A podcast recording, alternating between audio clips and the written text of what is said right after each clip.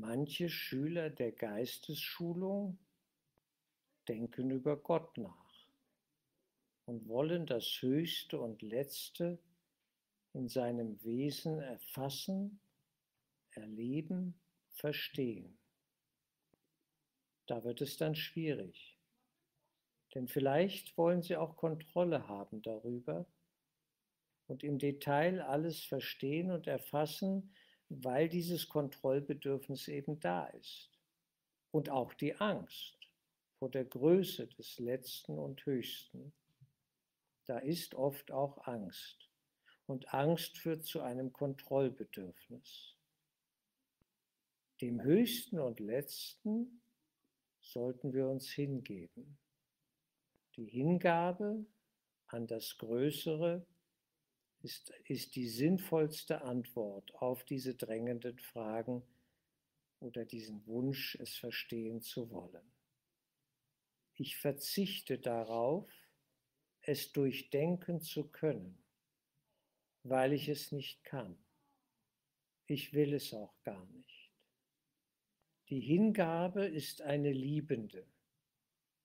Die Liebe braucht diese Fragen nicht zu stellen sie liebt. Und was das Höchste ihr zeigt und wie es sich offenbart, das überlässt sie dem Höchsten. Ich überlasse es ihm, Gott, was auch immer Gott ist. Bert Hellinger hat es einmal schön ausgedrückt. Die Liebe entzieht sich dem kleinlichen Zugriff des Ichs das Ich, unser Ego, kann die Liebe nicht steuern und lenken, denn dann geht sie kaputt. Dann entzieht sie sich und ist weg, zum Fenster hinaus. Wenn die Liebe da ist, braucht es eine Form von Bewusstheit, ja geradezu Andacht. Wir beobachten natürlich auch und erfahren und spüren. Das ist wunderbar, das darf sein.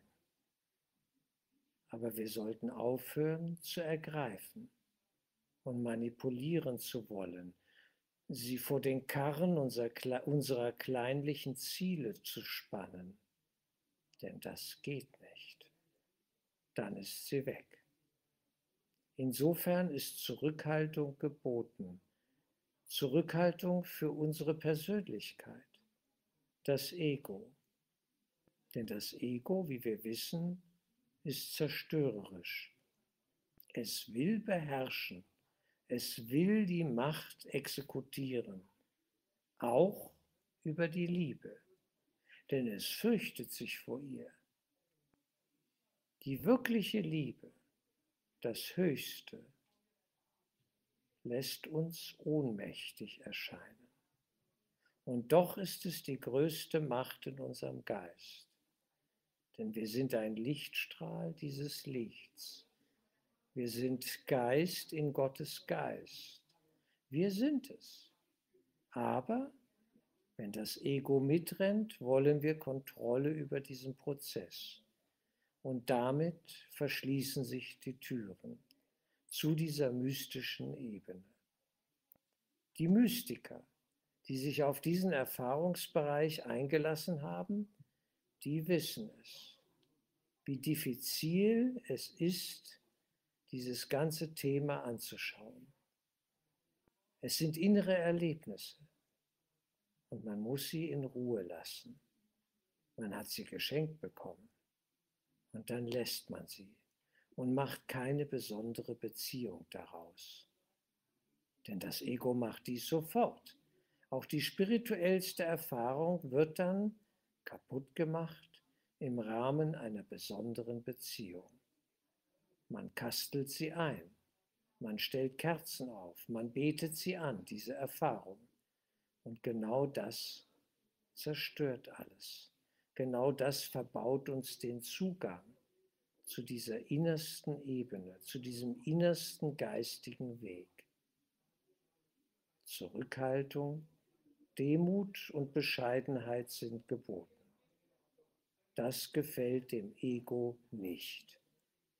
Insofern brauchen wir Wachheit. Für dieses Ego, das uns immer wieder verfolgt und mit uns leise und still auf unserem Weg uns begleitet und uns beherrschen will. Ein Minus vor das Plus setzen will, was wir gerade erlebt haben. Es braucht Wachheit. Es braucht Hingabe und Vertrauen in die Führung durch die geistige Welt. Denn Jesus sieht alles. Er weiß, was ansteht. Mögen wir uns an ihn wenden. Wenn wir uns also mit der Gottesfrage beschäftigen, kommen wir an eine Schwelle, wo wir die Frage selber loslassen müssen. Unser Denken kann uns da nicht weiterbringen. Es besteht ja aus all den illusionären Vorstellungen, die wir haben. Auch unsere Gottesbilder sind nur Bilder, Konzepte, Vorstellungen, die oftmals aus der Verzweiflung geboren sind, die wir hier in der Illusionswelt erfahren haben. Es ist ratsam, all das loszulassen und auch ein Kurs in Wundern führt uns eben gerade an diese Schwelle und betont, dass es irgendwann wichtig ist, alle Konzepte, alle Vorstellungen beiseite zu lassen. Der Geist ist eine Erfahrung.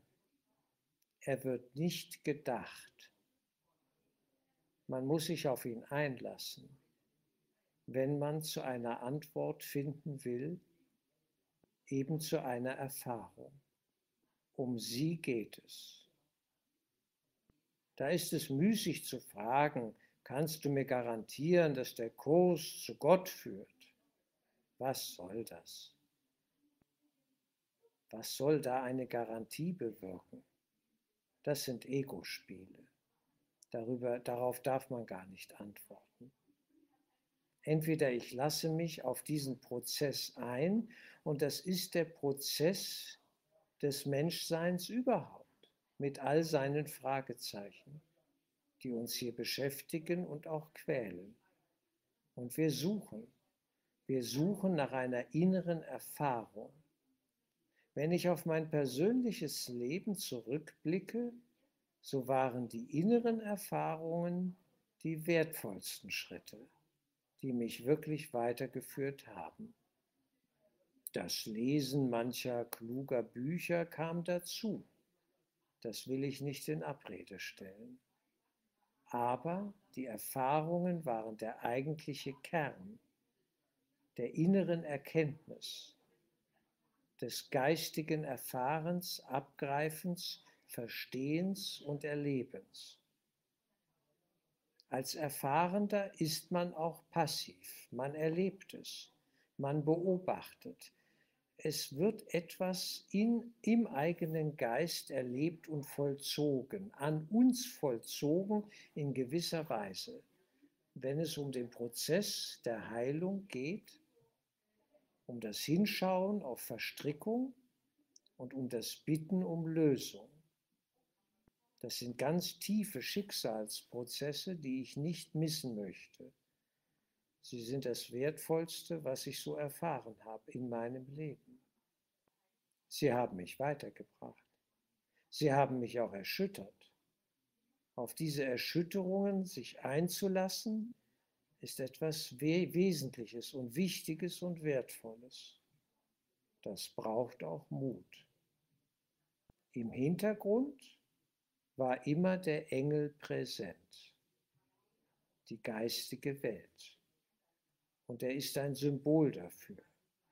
Oder auch Jesus und der Heilige Geist. Oder ein Meister wie Bruno Gröning. Warum nicht? Das sind Symbole für die geistige Welt. Sie sind immer da, bei uns allen. Mögen wir uns ihnen zuwenden und uns ihnen überlassen und anvertrauen dieses Vertrauen in die geistige Welt halte ich nach wie vor für einen der wichtigsten Schlüssel auf dem Weg. Das ist unsere Investition. Sie braucht auch Mut, den Mut, sich einzulassen. Das ist wie in einer Beziehung, einer Liebesbeziehung. Denn sie macht auch Angst. Beide zittern ein bisschen. Beide Partner, beide Menschen. Und doch schauen sie einander an und sind guten Mutes und wollen den Weg miteinander gehen.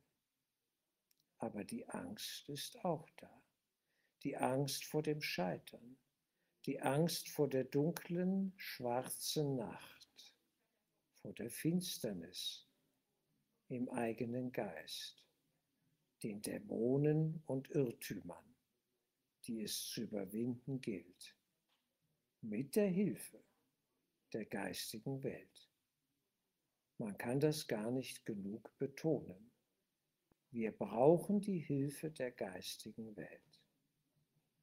Aus eigener Kraft wird es uns so nicht gelingen. Wer in der Persönlichkeit, in der Dimension der egomanen Welt stecken bleibt, der hat keine Chance. Der wird im Kreis herumgeführt in einem Teufelskreis. Und das ist schmerzvoll. Aber dieser Schmerz führt auch weiter. Denn dann stellen wir alles Alte in Frage. Und es muss in Frage gestellt werden, um es zu überwinden. Die Enttäuschung ist immer wertvoll. Wir hatten uns geirrt. Wir waren einer Täuschung aufgesessen und die Enttäuschung macht uns frei davon.